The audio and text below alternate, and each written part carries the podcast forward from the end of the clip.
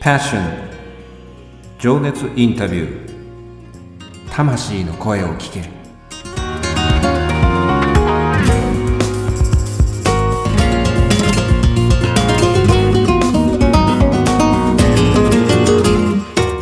ポードキャストディレクターのあちゃんです。この番組はさまざまな分野で活躍されている魅力的なあの人この人の熱いパッション情熱の根源にある魂の声を5人のインタビューナビゲーターがさまざまな角度から聞かせていただく情熱インタビュー番組です。本日のインタビューナビゲーターは私当番組のディレクターあちゃんが務めさせていただきます。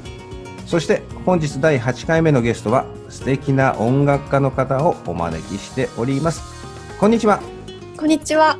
よろしくお願いいたします。はい、よろしくお願いいたします。突然ですがご本人からの自己紹介をしていただく前に、はい、いきなり60秒ドキドキ Q&A のコーナーということで、はい、えールールは簡単です。60秒間質問をし続けます。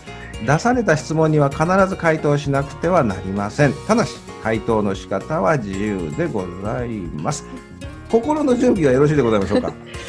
はい、頑張ります。はいそれでは参りますいきなり60秒、ドキドキ Q&A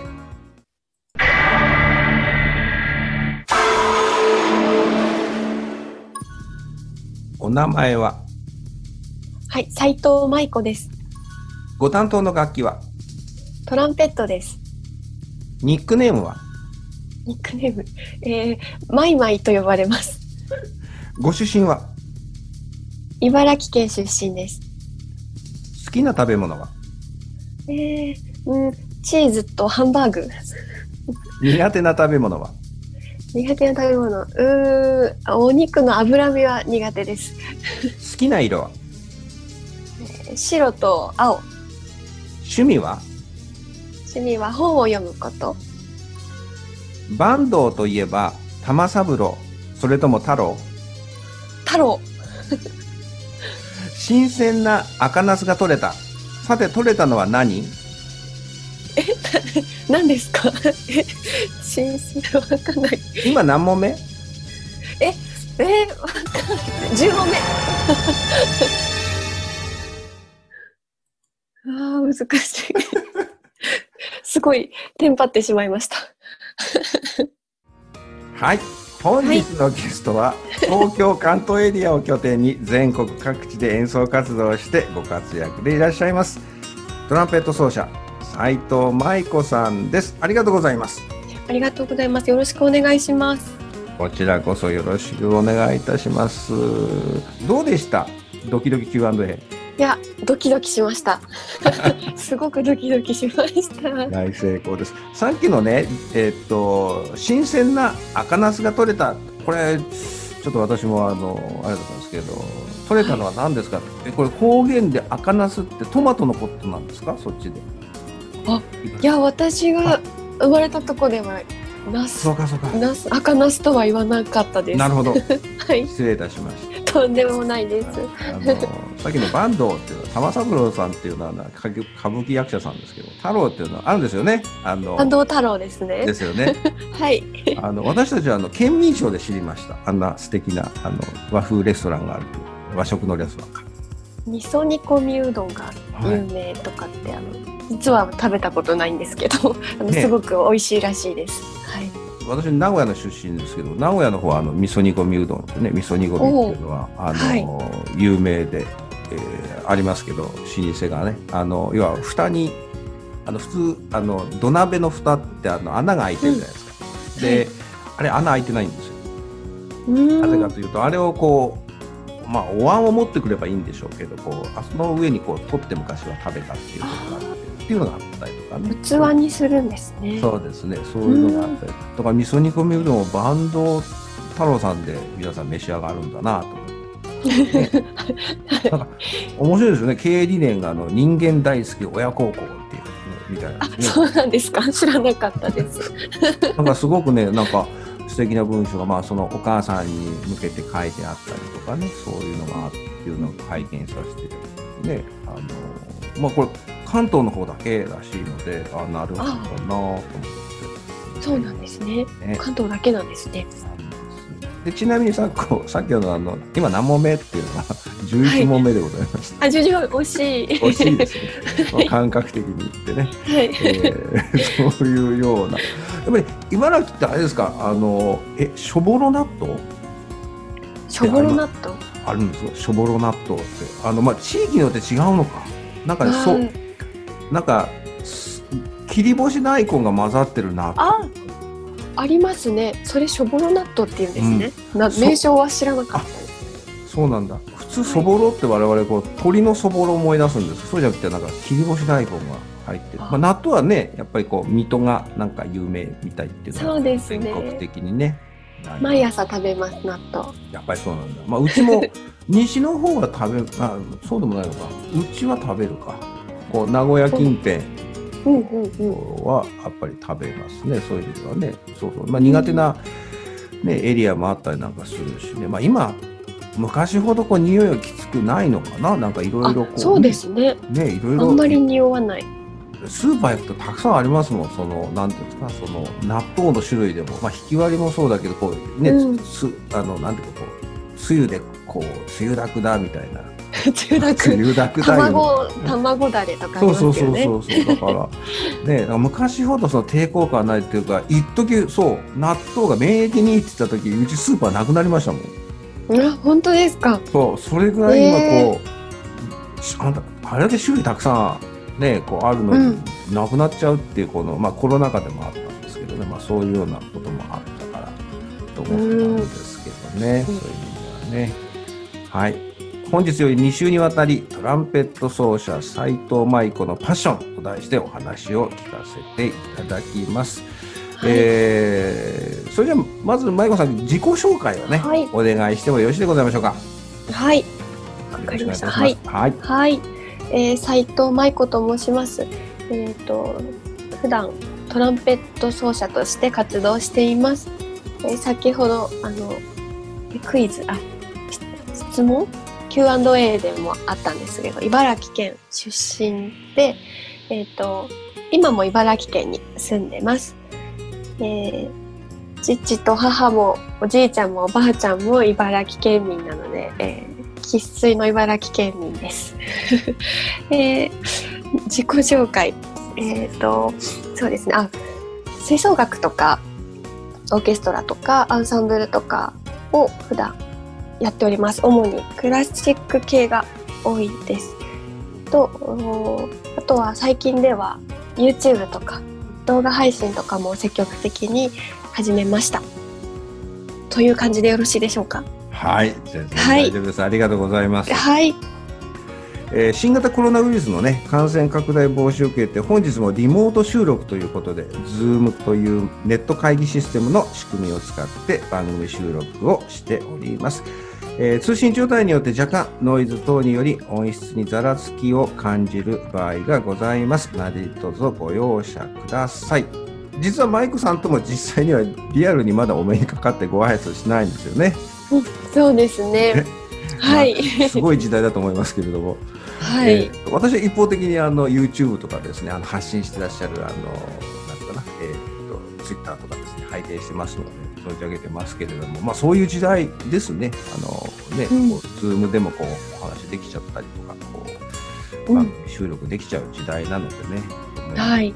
ねまあ、ご縁の数珠つなぎで、まあ、とあるあの敬愛する音楽家の方からご紹介いただいて YouTube で素敵なトランペットの音色を聞かせていただきました。ありがとうございます。あのまだ暑い時期だったんですよ夏の田園風景にですねあのお一人浴衣姿でトランペットを演奏するっていう。はい。あとってもあの教師を感じるプロモーションビデオがありましてですね。楽曲があのゾーンの「シークレットベース君がくれたもの」ですね、えー、マイコさんのあのオフィシャル YouTube チャンネルでもね、えー聞けますものですからまたあの番組公式ホームページですね。うちのアナラジの Facebook などにも掲載しておきますので、えー皆さんあのチェックしていただきたいなと思うんですけどあのプロモーションビデオっていうのは場所はどこなんですか、あのすごくあの片田舎あの西の方に感じちゃったりなんかしたんです あれは、えっ、と、私の地元から車で10分ほど行ったところにある、あの、農道のもうはい真ん中というか周りが一面田んぼっていうところですね。はい。はい素敵なとこですよね。あの非常になんかすごく西の方に感じたいとか、すはいこんな自然多いんですね。すごいはいもう本当に田舎です。だっていね一なかなかああいうロケーションってむないと思うんですけど、一面やっぱりこう、うん農道まっすぐな農道だとね遠くの方にその車が走ってるそういう道路が見えるぐらいで。ねはいそうですね。ねなんかこの辺では多分一番その広いうん。あの多分その農道広いっていうか長い農道だと思います。うん、なんかね、不思議な感じだったんですよ。その日常にありそうだけどでもトランペット吹いてるってないけどでも浴衣姿でしょで全部日常的なんだけどちょっと非日常的なものがこう背中合わせにあってとってもね良かったなと思ってねあ。りがとうございます。いえいえあの浴衣素敵でしたけどあれおの浴衣なんですって、そうなんですよ。はい、母のものを着ました。はあ、なんか30年前に来てらっしゃったっていうふうにあのツイッターに、ね書いてらっしゃったので、えーはい。どんないきさつであれなんですか？あのそのお母様のゆまあもともと浴衣のセッティングだったんですか？はい、あのちょうどああの動画をミュージックプロさんというあの、はい。ところに撮っていただいたんですけど、ええ。あの同時に、えっと、そのゾーンの曲と一緒にあの椎名林檎さんの「長く短い祭り」っていう曲も同時にあの、はいあれを収録しましてで祭りだったので、まあ、浴衣がいいかなっていうのがあってでゾーンもあの、はい夏の曲なのでちょうどいいかなって思っていて、で最初は高校時代に買った買っていた自分の浴衣を着てみたんですけど、はい。やっぱりちょっと高校生の時に買ったやつなのでうん。ちょっと今の私にはあの合わなく似合わないかなってあの思っていたら母が、はいあのちょうど今の私ぐらいの年齢の時にはい。着てたやつがあるよっていう感じで出してくれてはあそれが一番似合ったのでそれで撮りました。またね、田園だからいいってわけじゃないですあの色合い、まあ、これ、皆さん、あのさっきのゾーンの歌も、椎名林檎さんの歌もそうなんですけど、あのえっと番組ホームページとか、フェイスブックに載っけておきますけど、ご覧いただくと、あの色合いですよね。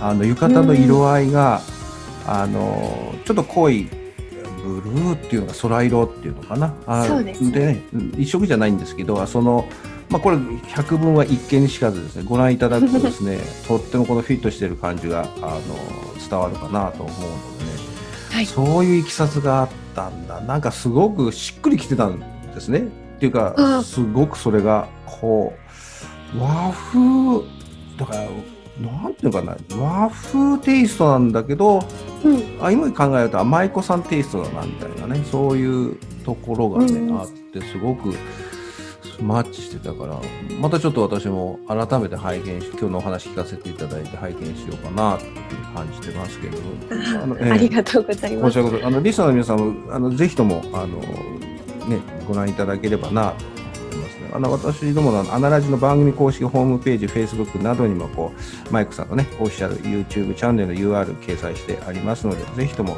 チェックしてみてください。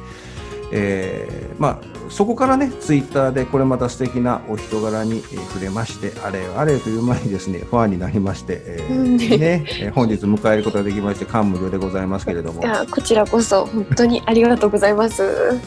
多分ね聞いてる方はねああのかなり入れ込んで喋ってるなっていうのは分かると思うんです 本当ですか？嬉しいです。なんかすごくですねあのまあ大好きな人ばっかり出ていただくのは私は非常に幸せなことなんですけどもすごくあの直感がありましたね。まああの、うん、出ていただきたいなっていうのは思ってたんでそのお声とかいろんなこともなんかすごくしっくりきてて、あぜひ、はい。うん、だから今日のねこの日は私全然そういうあの不思議なあの見えたり聞こえたりもしないんですけどでもなんかその時は直感的に、あ自然な感じで今日ここにあの今お話っていうそのお声を聞かせていただきながらねあのはい。番組進めているのが非常にしっくりきてるなっていうところがあってね、まあ、そんなこともうん。ありがたいです。はい、こちらこそ。うん。さて本日のテーマはファーストアルバム CD「風の音のパッション」と題して情熱インタビューを進めてまいりたいと感じております。実は本日10月31日の土曜日はとってもおめでたい嬉しい日なんですよね舞子さんはい、そうなんです。今日は、えー私の CD の発売日となっております。改めましておめでとうございます ありがとうございます。どうですか？ご自分のファーストアルバム CD が発売になるというご感想は？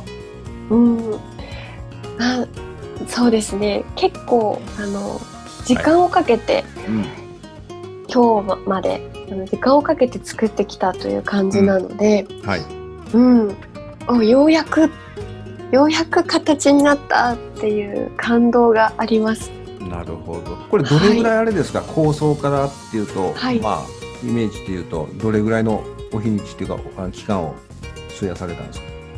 最初に CD って思ったのがうん。実は私昨年ちょっと闘病闘病をしておりましてあのははい、であのその手術を2回ほどしたんですけどその後にですね、うん。あのいつか元気になったら、うん。あの自分の音を残したいって思ったんですね。であのもし可能であれば CD に残したいっていうふうに思ったのが1月うんちょっと振り返ってうん。見直してみたんですけど、はい。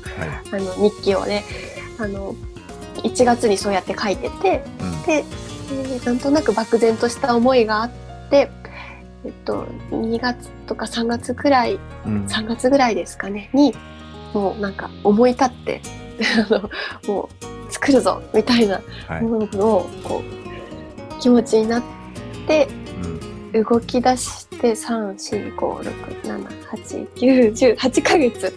はい。8ヶ月ですね。うん。はい。経ちましたね。なるほどね。はい。そこでこう思いを形にするっていうう家庭の行動もそうでしょうけどやっぱりそこはこう思っててもなかなか動きたくても動けないこともあるでしょうけどもやっぱり一つの形生み出すっていうのはすごく、なんて言うんだろうあの一歩も二歩も前進でしょうしやっぱり何か残す、うん、はい。私のキーワードもこの番組もそうでしょうけど、あの残すというのがやっぱりキーワードで。で、うん。えーまあこう支え合い助け合い喜び合いっていうのがやっぱりこの私たちこう「アナラジ」っていうコミュニティの、うん。なんていうかな理念で。でまあそこで私のアクション指針っていうのはやっぱり残すなんですよね。でこのインターネットで、えーこうラジオなんですけれどもポッドキャストって残るんですね、このアーカイブが残ってずーっとこれは残していくのでだから残していくっていうのが非常にねうん。なんとなくなんですけど私の中ではずっとあったんですけどその舞子さんが今のねお言葉ではい「残す」っていうキーワードが出てきてちょっとゾクッとしたんですけど、はい。そういう思いっていうのはやっぱりねひとしおだなっていうのはね感じそうですねうん。でもうん。でもちゃんと形に残してらっしゃるからそれっていうのはとっても素敵ですよね。そういう意味ではね。ありがとうございます。でタイトルなんですけどこの「風の音」っていうタイトルになんか込められた思い、はい。まあ、パッションというかな、そういうことをもうちょっとお聞きしたいんですけど、まあ、アルバムのコンセプトと一緒にちょっと聞かせていただけませんでしょうか？はい。そうですね。えっとまずあの郷愁っていううんものここの感情をテーマにしてうん。アルバム作りを始めたんですけども、うん、で私はこうもともと風がすごい好きで、うん。なんか言葉が難しいんですけど、こう南風だったりとか、うん。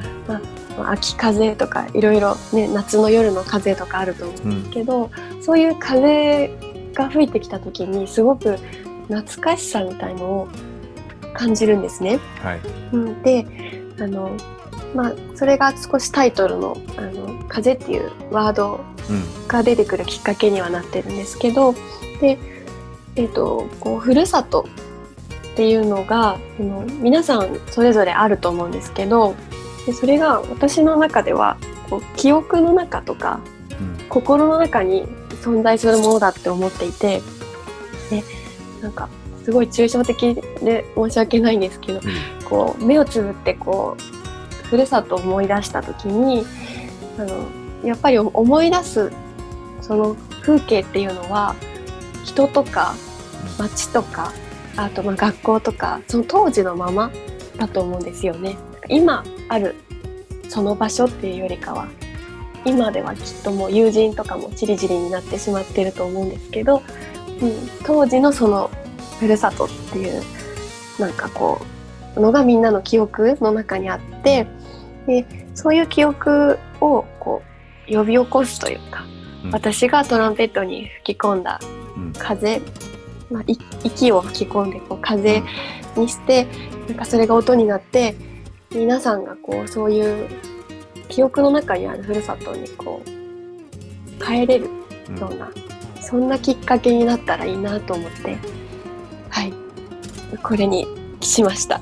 なるほど。長々と喋っちゃった。すいません。いやゾクゾクしてね今ちょっと聞いてたんですけどやっぱりその記憶、うん。はい。多分心の中にあの皆さんその物理的なねふるさとってもあるけれどやっぱりこう、原点になったりとか帰りたい場所っていうかそういうものがね、はい。あのそれぞれその時間だとか人だとかおっしゃったようなところがある。心のふるさとみたいなところがね、はい。それが小さなお子さんでもやっぱりねあのふるさとって例えばお母さんのお腹の中だったりだったりとかいろいろ、はい。あの物理的にどこにこう住んでてっていう居住のふるさともあるんですけどやっぱりそれぞれのふるさとってあるんだなって思い返した時に、このねあの、はい。楽曲あの収められてる6曲なんですけど、はい。一つ一つがすごく噛み締めるまた違って聞こえてくるなと思うんですけどこれあのどんなような曲が収められてるんでしたっけ？はい。6曲。えっ、と赤とんぼと、はい。えーシャボン玉はい。それからおぼろ月夜、はい。ピンサグヌ花、はい。えー夏は絹であと最後に夕焼け小焼けを収録してます。これ今のお話聞いてまた聞くとあの違って聞こえたりとか違って聞こえるっていうよりも心がこうなんていうんだろう違ってというよりも心がやっぱり反応する意味がわかるっていうかね、なうん。合点がいくなっていうふうにね思うんですけど一つお伺いしたんですよこの6曲セレクトされたんですけれどもなぜこの6曲だったんですか、えっ、とそうですね。日本のそのやっぱりこうふるさととか、はい。あの郷愁をテーマにした時に、まあ、どんな曲を入れようかって思った時にはやっぱり日本で生まれたうん。日本、まあ、ちょっと歌詞はあのトランペットの音では歌詞はちょっと表現できないんですけども、日本の歌詞がついていて、うん。うん、言葉としても美しくて、まあ、うん。音楽としても美しい日本の唱歌とか童謡民謡みたいなものをの中からはい選ぼうっていうふうに思ってそうですね。あとちょっと日本の歌をこう一覧みたいのを調べたりとか、うん。図書館に通っていろいろ調べたりとかして選びました。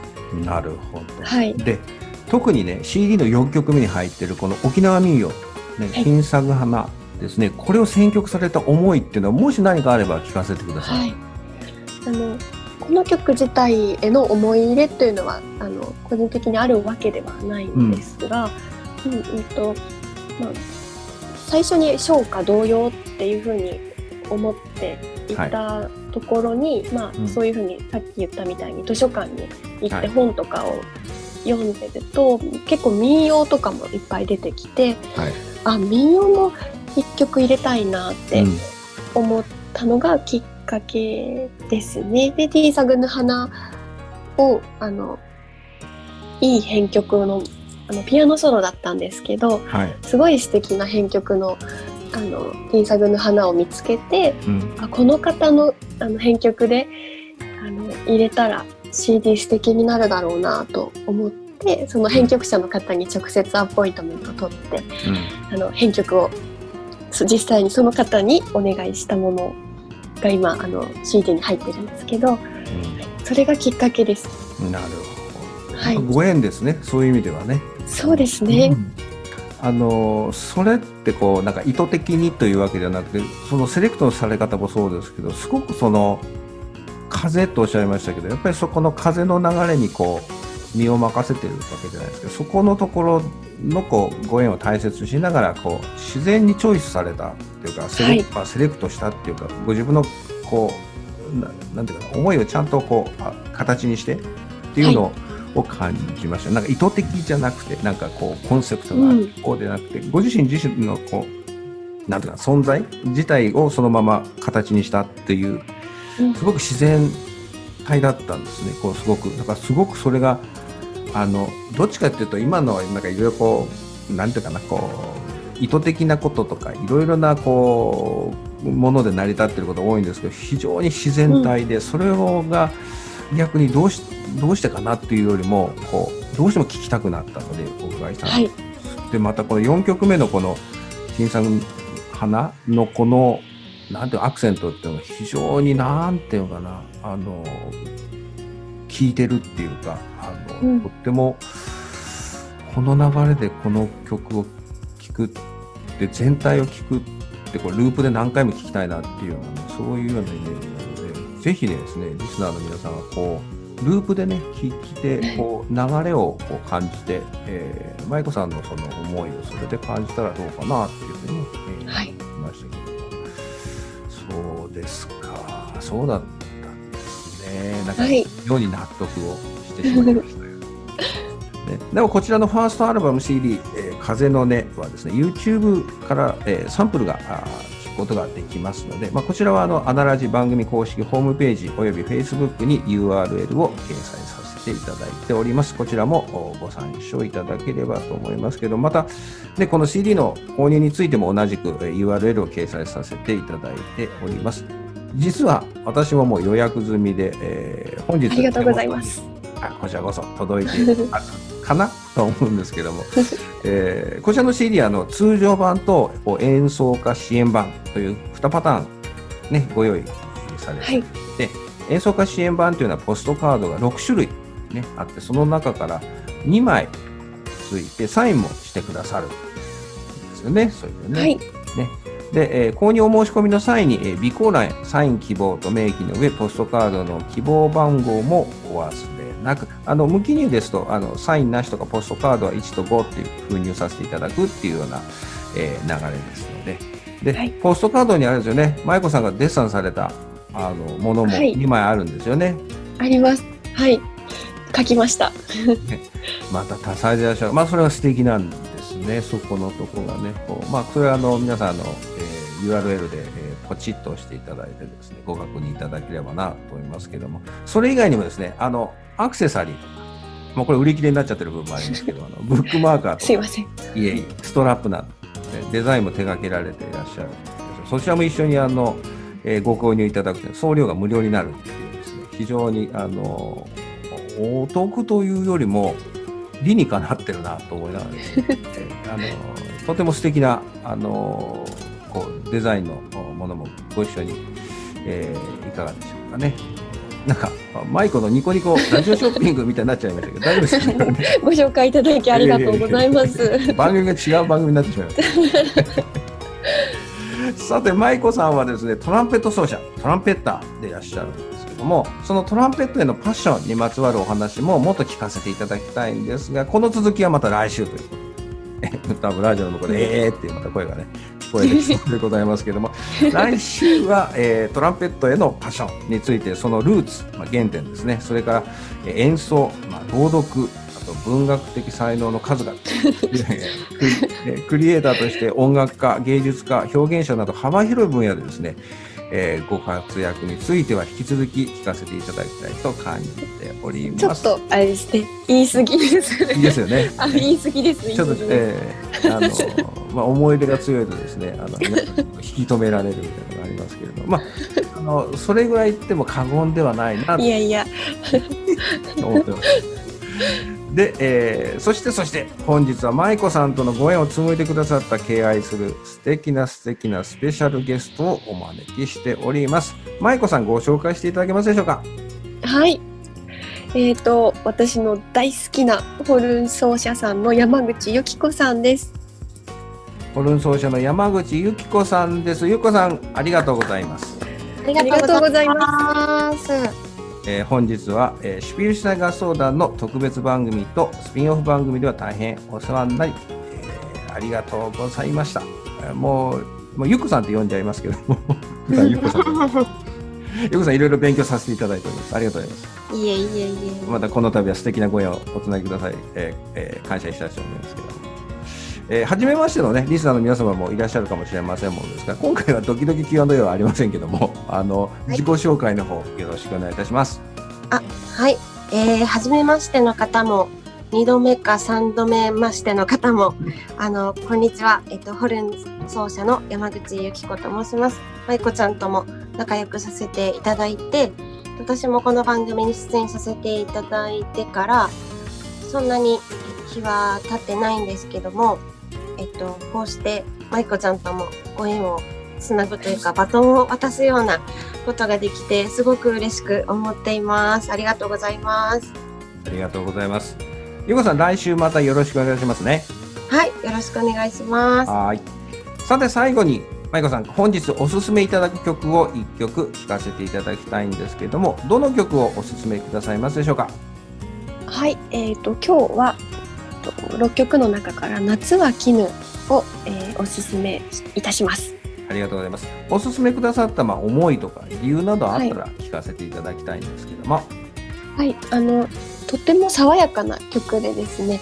あのまあ夏は絹っていうとこう漢字で読むとですね、夏は来ぬみたいな、うん夏が来ないってこう読んじゃいそうなんですけど、あの来ぬじゃなくて絹の方で夏が来たっていう夏が来たよ爽やかな夏がの始まりの曲でちょっと今もう季節は秋なんですけれどもあの初めてこうやってねあのラジオに出させていただいてちょっと皆様に爽やかなあの風を送りたいなと思いましてこちらをおすすめさせていただきます。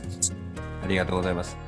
本日発売されました斉藤舞子さんのファーストアルバム CD、えー風の音よりこの夏は絹を聴きながらお別れです。その前に舞子さんから、えー直近のお知らせというかね、えー、舞子さんの、えー今後の活動をですね、どこでどういうふうに知ったらいいのかなっていうことをお伝えできますでしょうか？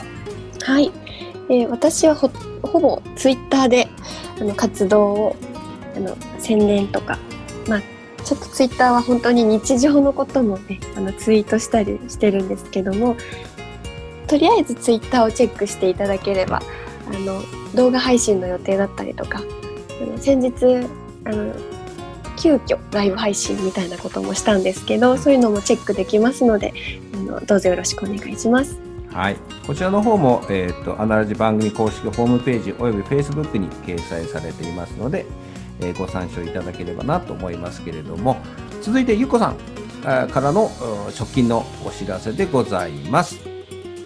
はい、えっと、私は、えっと、このラジオが配信されている、えー10月31日ですよね。その、えーちょうど2日後ですね、11月2日月曜日の夜に、東京グレープス北参道というライブハウスで、えー私がお世話になっている神山美沙さんというゴスペルフォークシンガーさんなんですが、その方のニューアルバムのリリース記念ライブがあります。私はそのアルバムにも少しだけホルンをあの吹いて収録に参加させてもらっていることもあって、ライブにもホルンとちょっとだけコーラスなどでサポートで参加させていただきます。こちらはまた文面で載せていただくと思うんですが、えーチケット、来場チケットだけでなくオンラインのチケットや、えっと、神山美沙さんご本人の YouTube チャンネルの、えー無料のライブ配信も同時であるので、えっと、たくさんの方にこれを機会にあの20周年ってことで聞いていただきたいっていう気持ちを聞いているので、このラジオを聞いてくださっている方のもとにそれが届いて聞いていただけたら嬉しいなと思います。